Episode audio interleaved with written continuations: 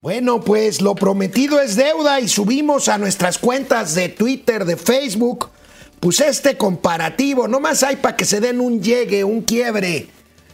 ¿De veras aspiramos a tener un sistema de salud como el de Dinamarca? Bueno, el presidente dice que mejor y que en unos cuantos meses lo lograremos. Bueno, pues ahí tenemos nada más.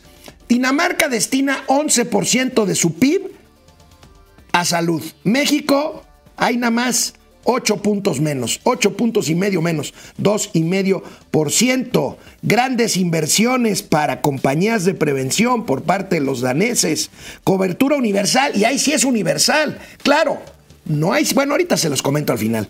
Este, ¿qué más dice ahí? Historiales clínicos y recetas digitales, se los comentaba ya desde ayer. Gratis para toda la gratuidad para toda la población. Bueno, aquí el señor Argenis lo hace amable y sí, gratuidad no hay nada gratis, todo se paga. En Dinamarca, ¿saben cuánto pagan de impuesto sobre la renta?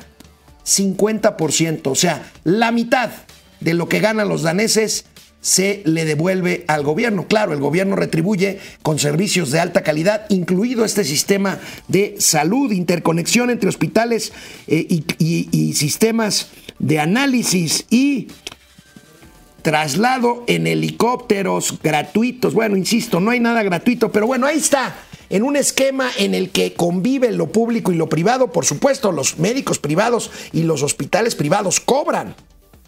¿Saben hacia dónde se dirigía esto cuando de veras pudiéramos haber aspirado no a los daneses, pero sí a mejorar y que se estaba mejorando, me digan lo que me digan, el Seguro Popular. Eso es lo que hacía justamente el Seguro Popular. Bueno, consulten nuestras redes, ahí está este material que elaboró el equipo de producción de Momento Financiero, tal y como lo habíamos prometido. Bueno, y frente a las oportunidades de relocalización de empresas en México, el nearshoring famoso y bueno, pues el terrible desperdicio que las políticas públicas de la 4T hacen que en lugar de tener, no sé, 10 empresas que llegan casi por inercia, tuviéramos 20, 30 o 40, bueno, se suma a esto otro riesgo. Y me refiero, se suma a estas políticas que causan incertidumbre para la inversión. Bueno, no me lo van a creer. Escasez de mano de obra calificada. Aparece en la ecuación el modelo educativo este que la 4T quiere volver a ser lo socialistoide, la hoz y el martillo, la solidaridad, la competencia. No, no hay que competir. No, lo importante es estirar la mano y pedir. Bueno, este sistema educativo ya está dando señales y sobre todo el desprecio por la educación privada o por lo menos por una correlación entre la educación privada y la educación pública el desprecio a los investigadores, el desprecio a conectar la ciencia y la tecnología con las universidades y de ahí con las empresas. Ahorita les platico una vez más, ya lo he hecho el caso de Querétaro, pero vamos viendo de qué estamos hablando aquí. El país podría sufrir, ya está sufriendo escasez de ingenieros y técnicos. Esto sucedería si el gobierno insiste en limitar la participación del sector privado en la educación, señala especialistas. ¿De qué estamos hablando? Hay mermas de 30%, fíjense, mermas de 30% en egresados en México en ingeniería. Áreas afectadas, fíjense, ingeniería industrial, ingeniería mecánica, ingeniería eléctrica, matemáticas, actuaría, electrónica, computación y mecatrónica. Ahí está esto, de esto estamos hablando. Esto ha hecho que entidades como Querétaro crezcan al doble o incluso más que el promedio nacional. ¿Por qué? Porque un buen día Querétaro dijo, más allá de que llegue priistas o panistas o quien sea, vamos a establecer una vocación del Estado. Y la vocación del Estado es el corredor industrial de San Juan del Río y de Querétaro, ahí en la avenida Bernardo Quintana, empresas de todo tipo. Y entonces nos volteamos con las universidades y decimos, ¿qué necesitamos? Necesitamos químicos, necesitamos biólogos, necesitamos nutriólogos, necesitamos ingenieros. Y ahí está Querétaro creciendo al doble o hasta el triple por, eh, del promedio nacional. Ha crecido. Vamos a ver estos otros datos. Bueno, pues el empleo. Aquí tenemos, de acuerdo con una consultora Amedit, identificar el mejor talento disponible y atraerlo para ser incorporado a las organizaciones es uno de los mayores desafíos que enfrentan actualmente los equipos de recursos humanos de las empresas. O sea, a ver, llegan a traer una nueva planta para la cual una empresa se puede volver proveedora, híjole, nos hacen falta ingenieros, te volteas a las universidades y no hay. o si los hay, pues no saben ni escribir su nombre. Ahí está, 69% del total de empresas manufactureras señaló en una encuesta que tiene dificultades para encontrar personal. El 20% del total de estudiantes a lo mucho aprovechan realmente las clases en línea por aprovecharon realmente las clases en línea por la pandemia. Ciertamente hay un efecto muy pernicioso de la pandemia, pero aquí en lugar de atenderlo, pues nos volteamos a cambiar los libros de texto, ¿verdad? Nos volteamos a perder 850 millones de pesos en la SEP, como hizo la maestra Delfina Gómez, este, ahora candidata al gobierno del Estado de México. Bueno, ahí están las consecuencias de la pandemia, pero también aparece, insisto, en la ecuación el tema educativo, que pues vamos para atrás, por cierto. Por cierto, y ya lo habíamos señalado, perdón, pero hay que insistir, insistir, insistir, insistir. Hace unos días dijimos que el INEGI en su junta directiva había autorizado sacar de su lista de indicadores indispensables dos temas, el educativo y el de salud. O sea, el INEGI ya no va a reportar eh, indicadores de educación y de cobertura de salud. ¿Por qué será? ¿Algo estarán escondiendo acaso? No, ¿verdad? Faltan 17 meses para que termine el gobierno. Querrán quitarse el pendiente de que la latosa INEGI cada dos meses o cada mes o cada tres meses saque indicadores que lo único que hagan sea exhibir el fracaso de este gobierno en materia educativa y en materia de salud? Ahí se los dejo. Por lo pronto, en materia educativa no somos los únicos, claro. Mal de muchos, consuelo ya saben qué. Pero bueno, pues como está de moda en estos tiempos, decir, bueno, pero el PRI robaba más, y pero hay otros peores que nosotros. Ahorita vamos a ver el tema de la deuda. Bueno, pues aquí tenemos en el caso, en el caso de mano de obra calificada, pues no somos los únicos. Aquí tenemos los porcentajes eh, de esta eh, falta de escasez de talento. Eh, bueno, como porcentaje de las empresas encuestadas en Brasil, 8 de cada 10 empresas dicen que tienen escasez de talento. En Argentina, que es un desastre, 7.8 de cada 10 eh, empresas lo dicen, el promedio global es 7.7, ahí está Guatemala, el promedio de Latinoamérica es 7.1, 71 por, este, por ciento, y bueno, México casi 70%, o sea, en México Dos de cada tres patrones tiene dificultades para encontrar talento y más en estas áreas de especialidad que ya les comenté. Bueno, pues este es un problema, un problema que habrá que atender, que habrá que resolver. Por supuesto, no lo será en los próximos dos años. Bueno, alguien dirá, algún chairo maromero dirá, ya ven, pues por eso qué bueno que la 4T espanta más empresas para que vengan a instalarse a México, pues al fin que no tenemos personal. No, esto se resuelve con políticas integrales, no con un señor que gobierna desde la mañanera en tres horas o más hablando y dando indicaciones. Para eso hay expertos, para eso hay secretarías de Estado, para eso hay ministerios. Uno de ellos, el olvidado, el olvidado Ministerio de Educación, que tuvieron en su escritorio allá en la calle de Venezuela, en el centro histórico, a grandes reformadores educativos, Jaime Torres Bodet, José Vasconcelos, Agustín Yáñez, y que ahora a lo máximo parece que podemos aspirar es a una exalcaldesa, hoy candidata Delfina Gómez, que pedía diezmos, que quebró, más bien que desapareció 850 millones de pesos del presupuesto, o una, con todo respeto, receptora de quejas ciudadanas, Leticia Ramírez, actual secretaria de Educación Pública con todo respeto otra vez, con el único mérito de ser la amiga del presidente Andrés Manuel López Obrador. Y bueno, pasamos a la deuda. En las maromas acostumbradas, la Secretaría de Hacienda y Crédito Público pues tiene que reconocer, pues bueno, no lo dice, pero ahí están sus cifras. Hay un mayor nivel de deuda, ya se los ha dicho Mauricio Flores Arellano aquí. Pero dice la Secretaría de Hacienda que es manejable y que hay países que tienen peores niveles de deuda. Pues sí, vaya, nosotros tenemos como proporción del Producto Interno Bruto el 50%. ¿Sí? Estados Unidos tiene 100% o un poquito más. Japón tiene 300%. Está bien. Ok, bueno. ¿Pero en qué quedamos? ¿No que no había subido la deuda? Bueno, pues sí se ha subido. Está en 50 puntos del PIB. El PIB es más chiquito, ¿eh? o sea que la deuda ha crecido más, porque si pasa de 49 a 50, 51% sobre un PIB más pequeño, pues la deuda implica en términos nominales más, más dinero. Pero vamos a ver la nota de eh, Economista, deuda en su, medida amplia se mantiene por abajo del 50% del PIB, dice Hacienda, es elevada, pero mejor comparada con otras economías. El caso es que sí se ha incrementado, aunque digan lo contrario. Juran y perjuran que no se endeudaron con la pandemia y la gráfica siguiente pues desmiente categóricamente una vez más lo dicho por las mañaneras. Ahí tenemos hasta el 2018.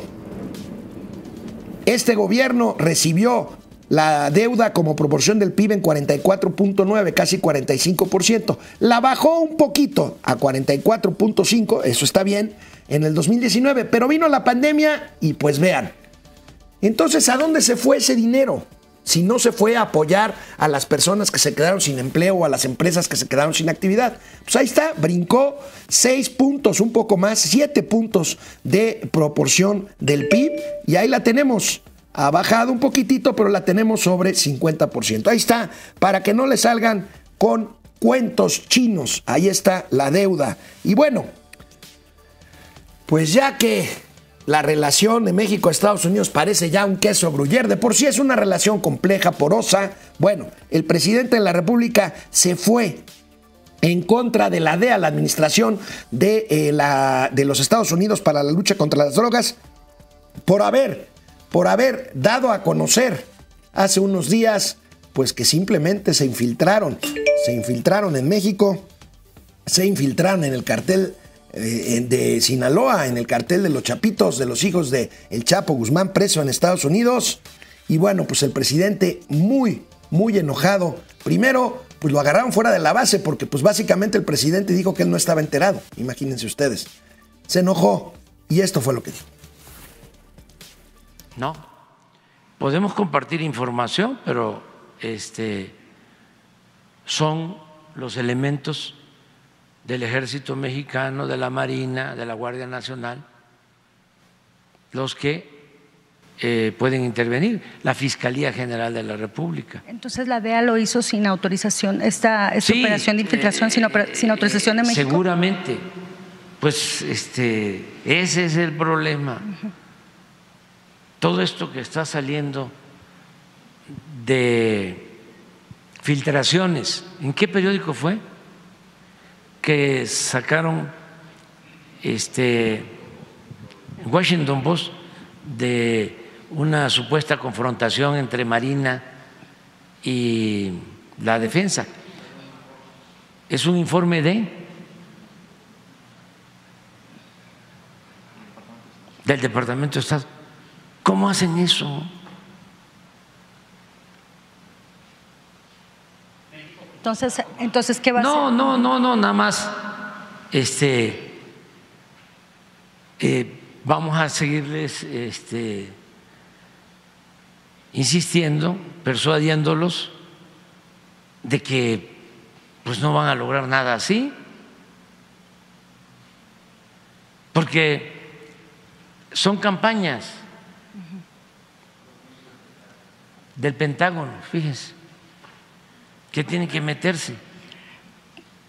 Pero si la DEA entró sin autorización, ¿se va a plantear esto ante este entendimiento bicentenario, presidente? No, no es de que van a entrar como lo hacían antes, no.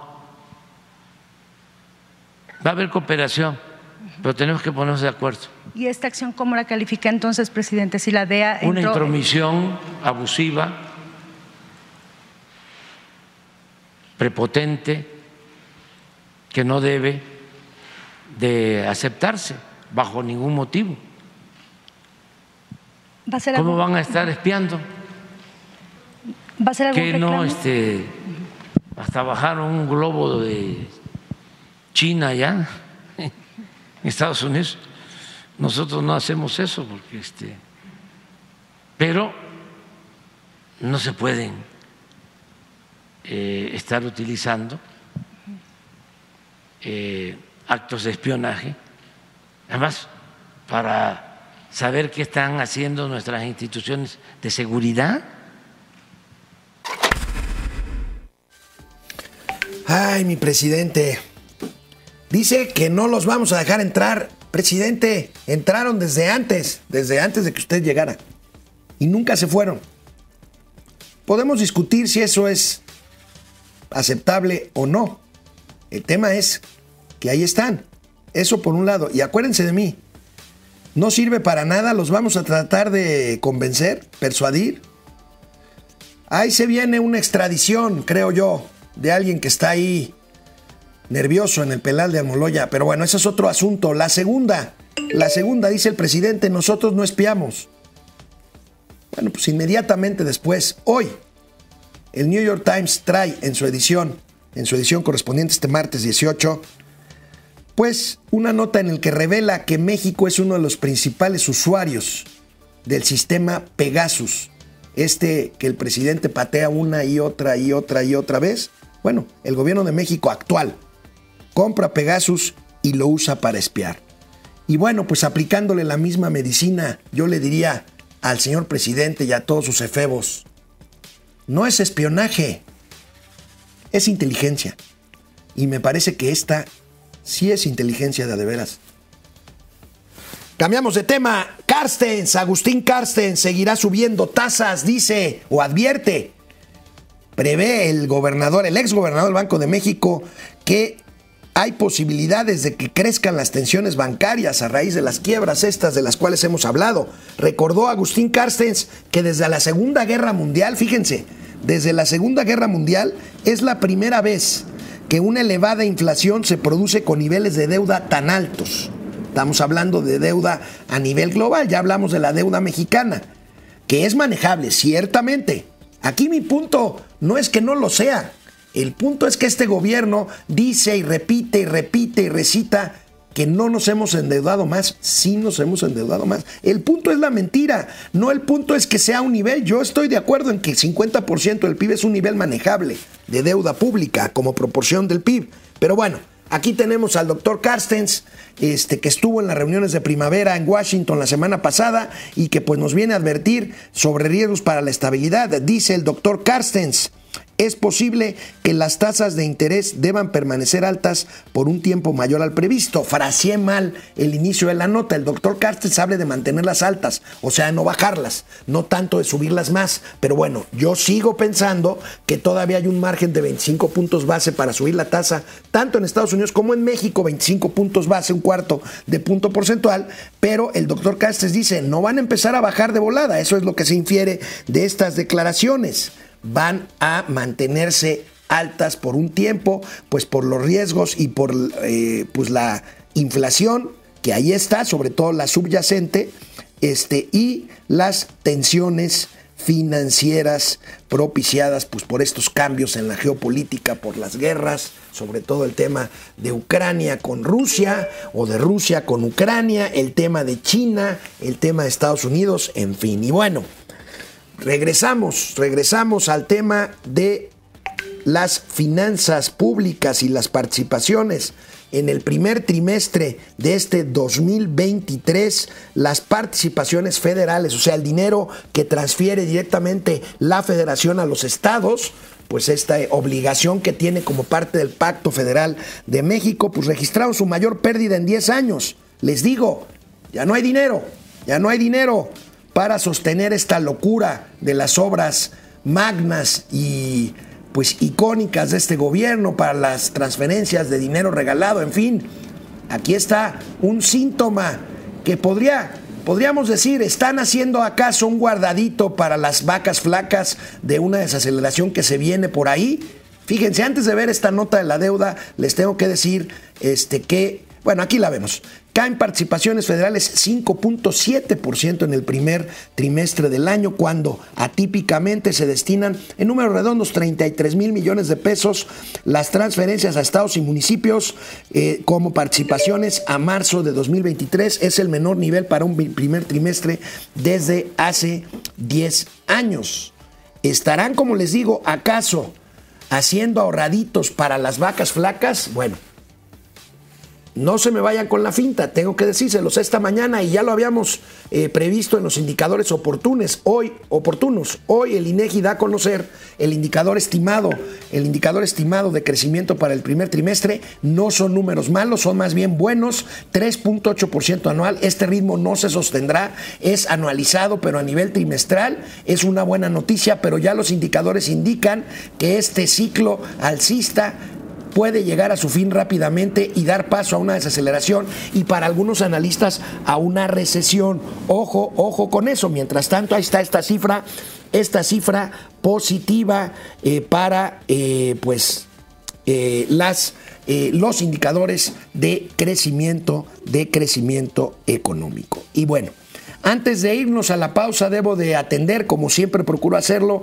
a quienes se toman la molestia de escribirme, de eh, comunicarse conmigo o con el equipo de Momento Financiero. Ayer un sobrino, un sobrino me pidió que aclarara esto. Ayer comentaba ampliamente los alcances perniciosos de esta reforma administrativa que da discrecionalidad al gobierno federal para eh, pues cancelar contratos licita, este, para cancelar contratos, concesiones y bajarse el tope de las indemnizaciones a las que está obligado. Bueno, me pide uno de nuestros amables eh, sobrinos que aclare y lo hago con mucho gusto. Bueno, de aprobarse esta ley, que es muy probable que se haga porque no necesita mayoría constitucional, son reformas a leyes secundarias no es necesaria una mayoría calificada por, por no ser una modificación a la Constitución. Sin embargo, esto no obsta para que ciudadanos comunes y corrientes o empresas comunes y corrientes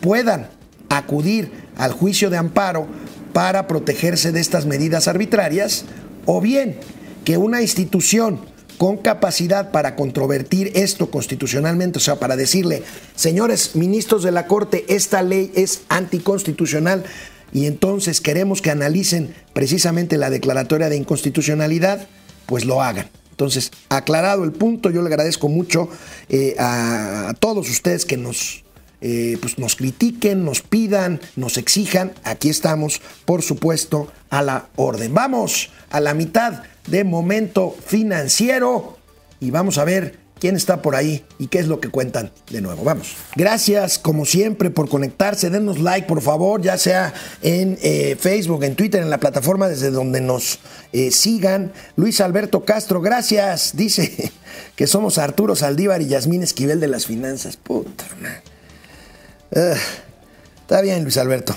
Yo también te quiero. Francisco García, buen día, dinámico. La economía está pasando de noche en un momento inmejorable para la inversión extranjera. Estoy de acuerdo contigo, Francisco. Carlos González, sube la deuda y los requerimientos del sector público. Bueno, en estos requerimientos, Carlos, tú lo sabes mejor que yo. Tú eres un experto. En estos requerimientos va a caer los 6 mil millones de dólares o lo que el gobierno le tenga que poner a la operación para comprar 13 plantas de Iberdrola. Los, los hagan como lo hagan, a, través del el fideicomiso eh, privado, a través del Fonadín, en fin, ahí vamos a verlo reflejado. Greg SP, saludos a la pista y rodamiento financieros, está bien. Calidad Lance, lo del aeropuerto de la Ciudad de México me atrevo a decir que es sabotaje. Bueno, pues está bien, Mándanos pruebas para poderlo afirmar con toda certeza. Cruz Omar Gutiérrez Chávez, saludos de San Miguel de Allende. ¿Qué impacto tendrán los cambios en las leyes sobre explotación mineral? Cruz, ya lo hemos platicado aquí. Este, pues otro desaliento a la inversión, porque cambian las reglas de una entidad de alto requerimiento de capital y que empresas que ya llevan muchos años invirtiendo, pues ven cambiadas las condiciones de inversión. Pues simplemente esa es la más digamos, importante. Javier Salinas, ¿para qué queremos ingenieros si tenemos siervos de la nación? Sí, ¿verdad? Buen punto, Javier. Muchísimas gracias. Genaro, Eric, si faltara talento ya habrían subido los sueldos y eso no ha ocurrido. Si das cacahuates solo tendrás changos. Buen punto, Gerardo, aunque comparado con el nivel salarial general, eh, ya hemos visto que estos eh, personajes especializados jóvenes pues tienen acceso a sueldos mucho más competitivos que el promedio general. Veremos, veremos, seguiremos analizando este asunto. Roberto Ramírez, saludos. Robert, el coyotazo, siempre que va a hablar Don Baboso, le bajo al volumen. Pupi Noriega, pues bájale porque ahí viene Mauricio, Elco. Pupi Noriega, muy hermoso días, amados tíos financieros, los adoro con el alma, gracias Pupi. Roberto Ramírez dice que debieron haber dicho actos de inteligencia con ese presidente, es cuestión de palabrería. Carlos Antoyo, no puede espiar a nuestros narcos, son nuestros narcos. bueno, Darío Lalio, el tío Mauricio, ¿a qué hora se entra el programa? Ahorita ya. Anda ahí haciendo sus chunches con otras casas productoras. Pues ya ves que es Es como un mercenario de la opinión financiera, Mauricio Flores. Este, luego, Genaro, Eric, desafortunadamente el gobierno siempre tendrá dinero. Jodidos los demás. Bueno, a ver, Genaro, el dinero que tiene el gobierno es nuestro, ¿eh? No nos equivoquemos. O sea, lo administra el gobierno, sí, pero no es dinero del gobierno. Es como decir, las pensiones de AMLO. No, él nos lo da de su bolso. Bueno, claro, le sale muy bien la narrativa y hay millones de personas que dicen, ay, AMLO me da esto. Pues no. IQJCSG, saludos tío Maxwell Smart y Dr. Gadget del espionaje financiero, gracias. López siempre tiene un guardadito de 200 pesotes. Gracias, gracias. CF Johnson, lo cruel de la deuda, que el presidente se le ha pasado diciendo que no hay deuda y los chavos juran que no hay deuda. Incluso creen que AMLO ya la pagó. El único presidente que pagó la deuda. Dicen, bueno, pues ahí está. Venga, vamos con más info. Vamos a ver, ¿ya se conectó Mauricio o todavía no? Puta. Bueno, venga. Mientras la 4T hace maromas para recuperar la categoría 1, ya saben, es que malditos gringos, es que son los inspectores del mundo, es que qué necesidad, es que por qué ellos palomean y no. Bueno, nada más les recuerdo los miles de millones de dólares de, comercio entre los dos países. Nada más les recuerdo que es el puente aéreo más grande del mundo entre México y Estados Unidos, tanto de personas como de mercancías. En fin, bueno. Eso por un lado. Por otro lado, que si el cabotaje, que no el cabotaje, que las leyes, que se echan la culpa, que fue Calderón, que fue García Luna. Bueno, mientras ya llevamos dos años sin categoría de seguridad aérea número uno por parte de la autoridad aeronáutica de los Estados Unidos, dos años se cumplen ya en unas semanas más, finales de mayo. Bueno, mientras esto sucede, ayer, ayer eh, bueno, pues nos alteramos cuando vimos de entrada la noticia de un choque de dos aviones, pues se imagina uno lo peor. Bueno, afortunadamente no fue así, es un alcance en las pistas de rodamiento, ahí en las pistas estas laterales, perpendiculares, diagonales, eh, que usan los aviones para salir de las pistas de, de despegue y aterrizaje e ir rumbo hacia las plataformas de desembarco o, o viceversa. Bueno, pues resulta que un alcance. Se llegaron dos aviones, uno de Aeroméxico que iba rumbo a Ciudad Juárez, otro de Delta Airlines, socio de Aeroméxico, que iba rumbo a la ciudad de Nueva York. Y bueno, pues dirán los Chairos, sale con Polish el golpe. Bueno, pues sí se afectaron las dos aeronaves, por supuesto, había la obligación de revisarlas. Quedó incrustada una parte de, eh, de un avión en la cola del otro avión. En fin, sale con Polish, dicen. Pero bueno, pues esto, pues tuvieron que quedar estos aviones en tierra. Eh, un par de horas después salieron los pasajeros de Aeroméxico rumbo a eh, Ciudad Juárez. Y los pasajeros que iban en el vuelo de Delta a Nueva York, pues tuvieron que quedarse a pernoctar en la Ciudad de México. Pues Delta les ofreció hotel ahí cerca del aeropuerto. Y bueno, despegaron hoy en la mañana, hace un ratito, nueve y media, hacia New York City.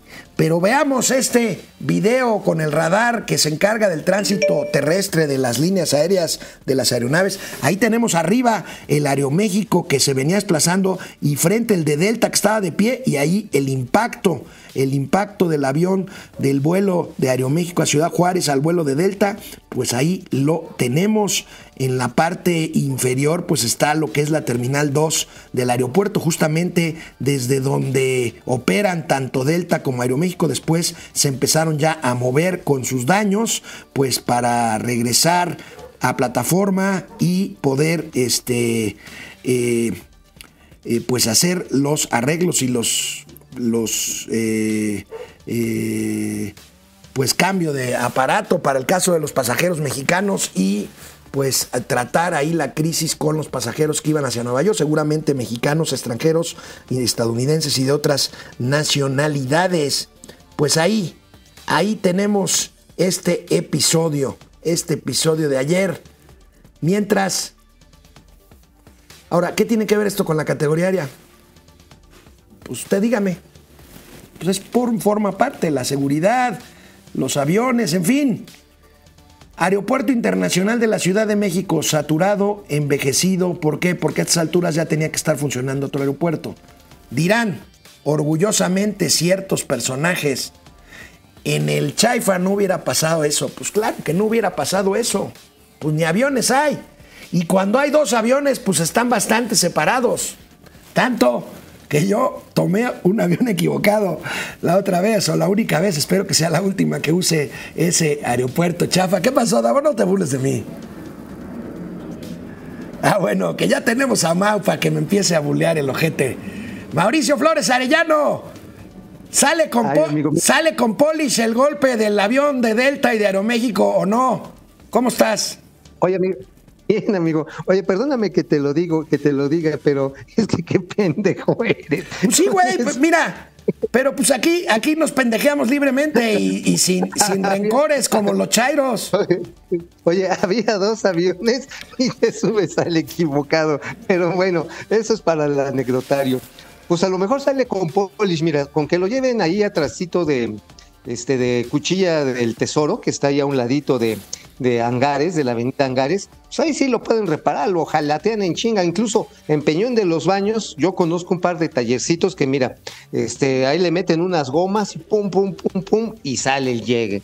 Pero pues bueno, habrá que ver cuáles fueron las causas, porque pues este, hay todo un protocolo de señalización en pistas, en radio, la torre de control en, en tierra, obviamente está dando instrucciones, los acercamientos visuales, quién sabe qué carajos pasó.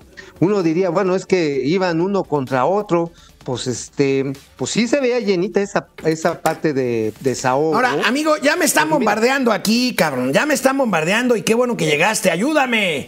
¿Qué diablos tiene que ver, esto con recuperar la categoría 1? Nada, ¿verdad? Este, o sea, la categoría 1 se cuenta a partir de que un avión toma el aire.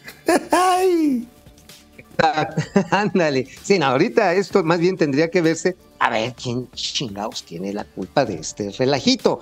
Pero mira. Pero vaya, ayúdame, por supuesto que tiene que ver con la categoría de seguridad aérea, hombre, un incidente como este, carajo. A ver, no, no, espérate, no necesariamente, porque igual y fue que el, que el piloto se apendejó, hermano. Digo, la pendejez es una parte de la condición consustancial del ser humano. Entonces, este, también pudo haber sido que el personal en tierra de alguna de las aerolíneas no dio bien las indicaciones. Yo no me atrevería todavía a dar una determinación al respecto, habría que ver en qué llega, pero mira, el asunto finalmente es muy cierto. Parte del descargue que hay en el ICM se empezó a corregir de tú, cuando empezaron a ordenarle a las aerolíneas que no se pasaran de pistolas y no anduvieran vendiendo horarios que no tenían. El más, más abusivo de eso es Volaris. Volaris llegó, mira, ahí va pasando el avión de Volaris, ¿ya lo viste? Ahí está. Ahí va pasando encima de ti. Ahí está, ahí está. Esos cabrones te, te vendían, no, sale el avión a las 11 de la mañana.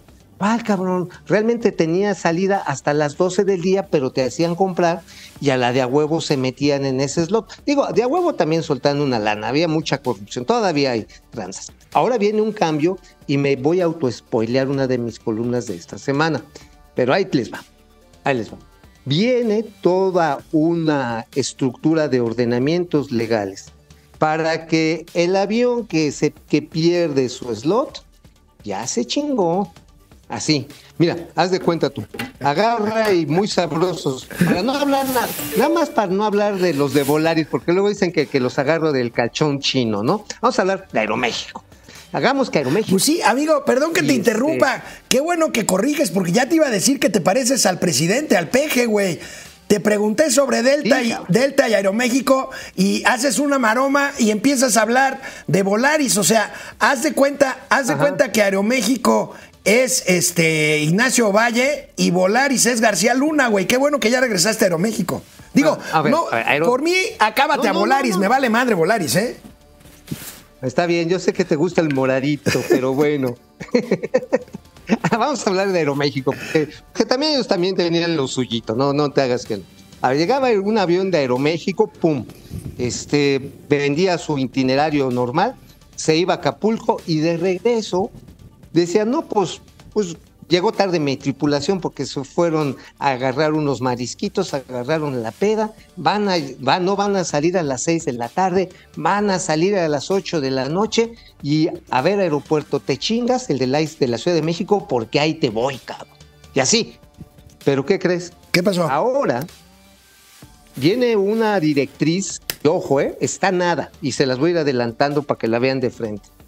Viene una directriz en la que se establece que si no tienes la autorización de la autoridad aeroportuaria en la Ciudad de México, ni despegues de donde estás. Ya perdiste tu pinche slot. Porque antes decían, bueno, pues múltame, cabrón, total. Oye. Ya me, compenso con lo que vendí de boletos. y entonces, no ¿qué, ¿qué van a hacer? A ver, si te entiendo bien, ¿qué va a pasar si Volaris, que ya vendió un avión, 300 lugares de un vuelo a Tijuana, este, para, para, para pasado mañana, jueves. Y va a despegar el avión que viene de Tijuana para dejar pasaje y recoger ese pasaje del boleto del jueves. ¿Qué va a pasar ah. si ese slot para el vuelo del jueves, pues ya no lo va a poder usar porque Volaris cambió el horario arbitrariamente? Se van a quedar los pasajeros en tierra. ¿Qué pues va a pasar? Se chingó el París, hermano. Claro, a ver. ¿Sabes cuál es la bronca? Mira, a mí me parece que está bien que tomen medidas. a ver, a ver. Pero ¿y el pasajero qué? Imputable. A ver, a ver. Cuando son imputables, o sea, que son responsabilidad de la aerolínea, pues los pasajeros nos tenemos que ir contra la aerolínea. Incluso, igual al, escandaloso de Ricardo Sheffield, le van a dar más dientes para chingar en ese sentido. A ver, el asunto es muy, muy, muy clarito.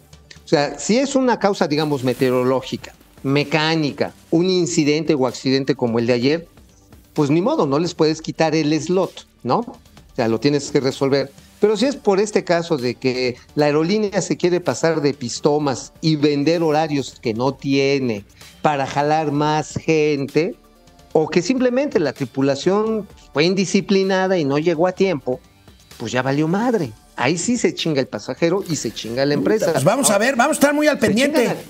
Yo sé que tú estás muy al pendiente de estos temas. De hecho, hoy en tu columna. A ver, venga, venga, venga. Sí, nada más. Esto se los vamos a poner de detallito, así, así como de este grueso, en la columna, yo creo que por ahí del jueves, de cómo viene el borregazo, cabrón. Ok, amigo, pero este, hoy también hablas en tu columna de la razón sobre el sector aéreo, ¿qué traes? Ah, sí, sí, sí, sí, pero ya les damos pormenores de Belinda Airways. ¿Qué tiene que ver Belinda? Ah, pues a ver, Belinda es la cantante que le dijo que quería López Obrador, cabrón. Y en honor de ella sí se va a llamar Bienestar Líneas Aéreas. Belinda Airways, güey. O sea, la vez que compraron el cascarón de México. ya, ves, que compraron el cascarón de Mexicana, ¿no?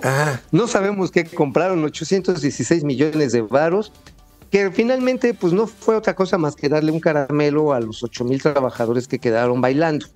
Quedaron bailando cuando quebró en 2010, amigo, esta aerolínea mexicana de aviación. Bueno, eh, sigue el cronograma de que va a empezar a operar en diciembre de este año.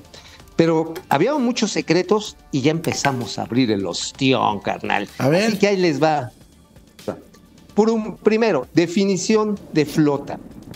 Van a ser aviones como el que está pasándote por encima. Oye, amigo, yo que tú me ponía un pelu que se me hace que los pilotos confunden aquí la calva que tienes con una de las pistas del ICM, güey. Vamos a aterrizar. Y dicen, güey, no mames, es la cabeza de Está bien, güey. Lo único que haces es que cuente yo que en Puerto Progreso a ti te confundieron con una boya blanca, güey. Ándale, no era una ballena blanca, que no me había soleado. bueno, venga ya. ah, bueno, van a ser aviones de la familia Boeing. Boeing, sí, los Boeing 737, la categoría B737. ¿Y, los, van a, los van a arrendar nuevos o usados? Arrendamiento, todavía están definiendo qué, familia, porque acuérdate que hay unos B737 este, de corto alcance, que son los que tienen para 120 pasajeros, y los MAX, que le pueden meter hasta 200. Pero bueno, esto tiene que ver con la definición de rutas. De eso todavía no se ha hablado mucho, pero ya hay un nuevo director, Eso es interesante. ¿Director de qué? Que por cierto yo conocí, de Mexicana del Bienestar. Ah, ok, ok, ok. ¿Quién es? Es el general, el general Sergio Montaño Mendoza. Eh, yo lo conocí, eh, eh, piloto piloto de, estos eh, helicópteros grandotes de los Super Puma. Este, alguna vez me tocó traslado cuando todavía llevaban a pinches periodistas preguntones a las giras presidenciales. Me tocó volar con él. Y bueno, a él lo nombran. Afortunadamente tiene una visión más empresarial, no al chilazo. Lo que quieren hacer de una manera muy específica es, a ver, vamos a ir viendo qué mercado nos vamos a meter para ir arrendando poco a poco los aviones. No de chingadazo, no o sea, ahí están los 10 aviones. No, no, no, no. Vamos a ver, vamos ahora sí que midiéndole el agua a los camotes, porque también va a tener dos, y esto es muy interesante, dos aeropuertos, ya sabemos uno de ellos, su base va a ser el Hay Fantasmas, el aeropuerto Felipe Ángeles. Ajá. El otro va a ser Tulum. Y eso lo hace muy interesante, amigo, porque precisamente el, el tráfico hacia Tulum es un tráfico que hoy está creciendo de manera notable como una de las alternativas en la Riviera Maya. Ahora, fíjate, y este dato también es, bastante llamativo. Resulta que este, tan pronto, ojalá que no nos tardemos en recuperar la categoría 1, ya hay una aerolínea estadounidense que desde el AIFA va a volar a Florida, va a volar no solamente a Houston, va a volar también a Nueva York, a Chicago y, este, y a Los Ángeles. Entonces, este, todavía no me sé el nombre, pero todo esto abre un pequeño ecosistema en el cual Mexicana del Bienestar va a ver por dónde se va a meter. Ahora, ojo, ojo.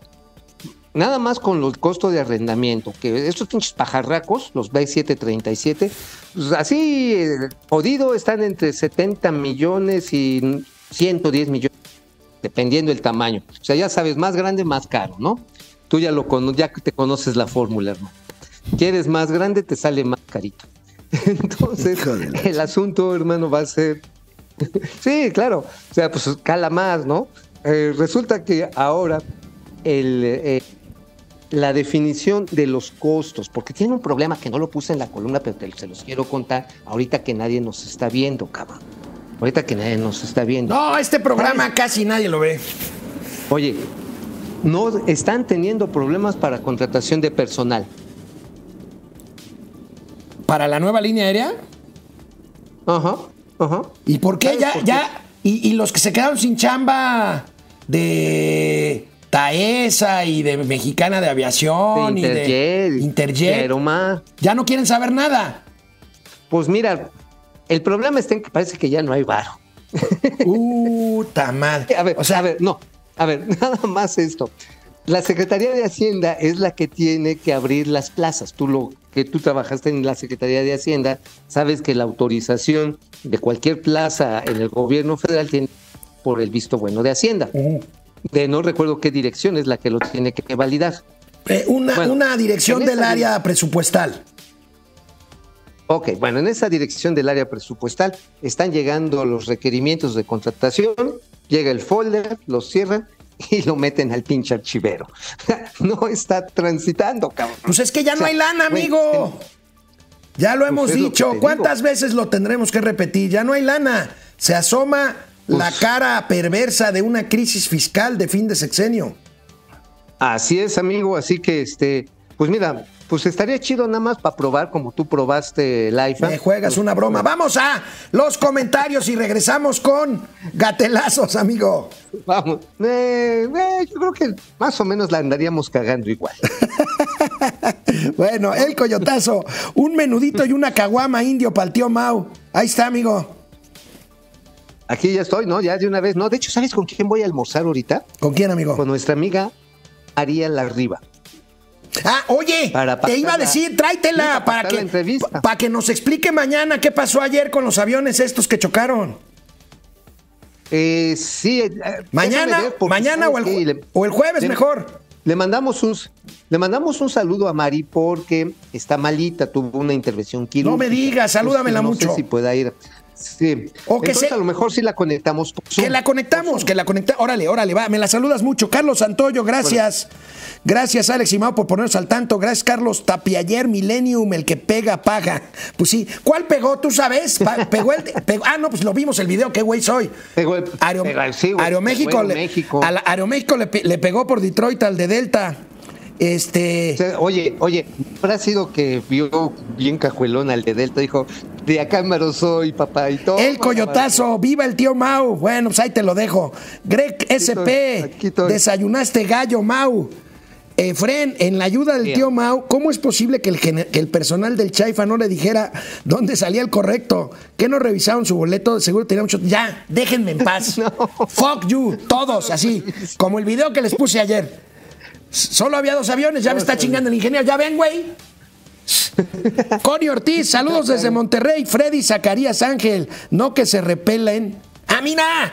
No que se repelían, eso decía Riobó, el, el, autor intelectual. en tierra.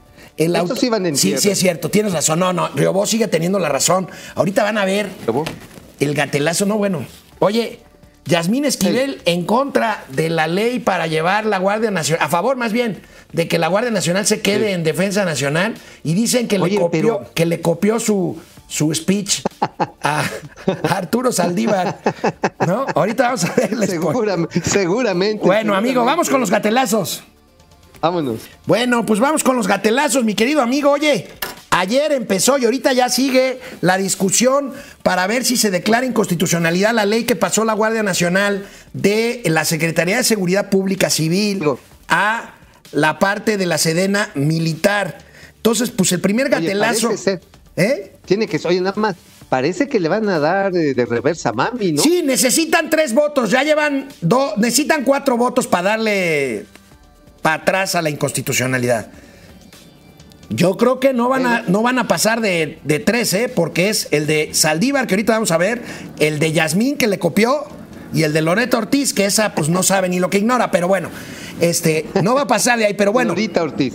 Vamos a ver, Loreta Ortiz, vamos a ver, fíjense, el primer gatelazo, primero recordemos lo que decía sobre la parte de militarización en el 2018, antes de que empezara el sexenio del vuelito, Arturo Saldívar Lelo de la Rea, que ya era juez. Amigo, recordemos para darle contexto al gatelazo histórico que estamos por presenciar. de una interpretación armónica de los artículos 21, 89 y 124, pudiera reconocerse que hay ciertos casos en que las Fuerzas Armadas pueden intervenir en seguridad pública. Pero esto, uno, es de manera excepcional, dos, es en auxilio de las autoridades civiles eh, y tres, es de manera temporal. No puede institucionalizarse el uso de las Fuerzas Armadas. Noviembre de 2018, amigo. antes de que llegara su querido amigo el presidente López Obrador al poder, unos días antes. Ayer, este mismo personaje, amigo, se echó tal maroma que se hizo gatelazo, el mismo que decía lo que acabas de escuchar, pues se echó ahora una maroma que hasta quedó de cabeza, mira. A ver, a ver, Arturo, arrástrate, carnal el hecho de que las Secretarías de Defensa y Marina intervengan en funciones de control y operación de la Guardia Nacional tampoco militariza ni hace que pierda su naturaleza civil, pues se trata de secretarías de Estado civiles cuyos titulares son secretarios del despacho de la Administración Pública Centralizada, cuyo jefe es el presidente de la República. Oye, oye, al pinche Arturo Saldívar, nada más le faltó decir, nada más le faltó decir, como los soldados cuando nacen les dan su acta de nacimiento en el registro civil, son elementos civiles. Pues claro. Nada más. Y, oye, y se pone el uniforme porque no tienen lana para comprarse una chamarrita, una camisa, un saquito de esos, el tío Gamboín, como los que tú te compras carísimos de París. no, sí. Oye, pero qué manera. no, no. qué cosa, qué cosa, qué la naturaleza de todos los funcionarios públicos son civiles. Ay, cabrón, no, bueno. Entonces, a ver, si, a ver, vamos a hablar del general viajero, del general este, este, ¿cómo se llama? Crescencio Luis Crescencio Sandoval, el presidente no ha dicho ni pío de sus viajes. No, no, porque viajó como civil, güey. O sea, él sí ah, llevó ya, toda ya, la ya, ya, ya, ya entendí. ya, entendí. Ese es el punto. Oye, eso es lo que está defendiendo Arturo No hay nada más de, no hay nada más divertido que un chairo en Twitter llorando. Pues es que, pendejo, ¿qué, qué querías? que no trajera 10 escoltas el secretario de Defensa Nacional, pues no tengo problema con la escolta, güey, pero sí si te llevas a 10 escoltas a, Roma, al mejor hotel de Roma ahí, eh, juntito a la Fontana de Trevi, güey a la familia, las amigas de la esposa, al hijo, al perico, al enfermero, Oye, hasta, hasta, el proctólogo. ¿Te acuerdas de Pepe Merino, aquel que decía 100 planas? La Guardia Nacional estará temporalmente en la Secretaría de la Defensa Nacional bajo un poder civil. Payaso, farsante. Pepe Merino, ¿no te acuerdas? ¿Qué dijo ese? Sí, claro, sí, pero ahorita qué dijo. No, nada, nada, pues ya no dice nada, se le fue al internet, pero bueno, oye amigo, el presidente asegura asegura que México no se produce fentanilo. Aquí un gatelazo retrospectivo. Vean lo que diga, lo que decía el presidente López Obrador en 2019. Ay, Dios. Ah, chinga. A ver. de muertes por sobredosis allá. Eh, primero, si usted sabe qué es el fentanilo y segundo, qué está haciendo su gobierno para combatir la producción de fentanilo en México y su tráfico de México a Estados Unidos. Y después tengo una pregunta de otro tema. Bueno, se está trabajando en ello, es este, una sustancia química que se utiliza para hacer una droga que causa mucho daño. Eh, son laboratorios que se instalan de manera clandestina para crear eh, una droga que sí es destructiva por completo y estamos nosotros haciendo un trabajo, un esfuerzo eh, mayor para eh, no permitir. Amigo, hace tres años, no, ¿cuántos años? ¿Cuatro años? El presidente 20, 21, 22. Decía, hay laboratorios clandestinos que producen fentanilo y hoy dice, sin pudor alguno, en México no se produce fentanilo. Ahí lo tenemos. ¿No? Ahí lo tenemos. bueno. Ah, bueno, bueno. Ha ocupado las primeras planas. Oye, te digo, oye, ahí te va, ahí te va. Ese pinche dato me lo pasaron ayer y no, no tiene madre. ¿Sabes cuánto fentanilo como producto médico paliativo para el dolor se utiliza en el sistema médico total del país? ¿Sabes cuánto? Cuatro kilos. Órale. Cuatro. ¿Sabes cuál es el aseguramiento mínimo de empaques de anilo pirata? ¿Cuánto, amigo? Son 100 kilos. 100 kilos. No, bueno, están, están haciendo su trabajo muy bien. Claro, el problema son las pinches fábricas de fentanilo piratas. Ese es el bueno, amigo, ya nos vamos. ya nos vamos. el último, el último gatelazo. Está la descomposición de este gobierno, incluida la supuestamente autónoma Comisión Nacional de los Derechos Humanos. Que fíjate lo que uh, tuiteó, esto es muy uh, triste. Ayer la uh, Comisión Nacional de Derechos Humanos tuiteó en la tarde esta ficha de búsqueda contra una mujer, Bioncí Yasmín Amaya Cortés. Amaya que más de 24 horas antes de este tuit había sido ya lamentablemente localizada y desgraciadamente muerta. Este tuit fue, este tuit fue borrado por la Comisión Nacional de los Derechos Humanos y yo reitero, amigo, son malísimos, son maletas. Son irresponsables, son brutos, son insensibles, son lambiscones. O sea, es la combinación perfecta de un gobierno inepto. A pronto. Amigo. Y la señora Piedra, señora Piedra hace honor a su apellido. Pues sí, es una piedra. Amigo, te saludo mañana acá en el estudio. Nos vemos mañana. Ahí nos vemos. Bye.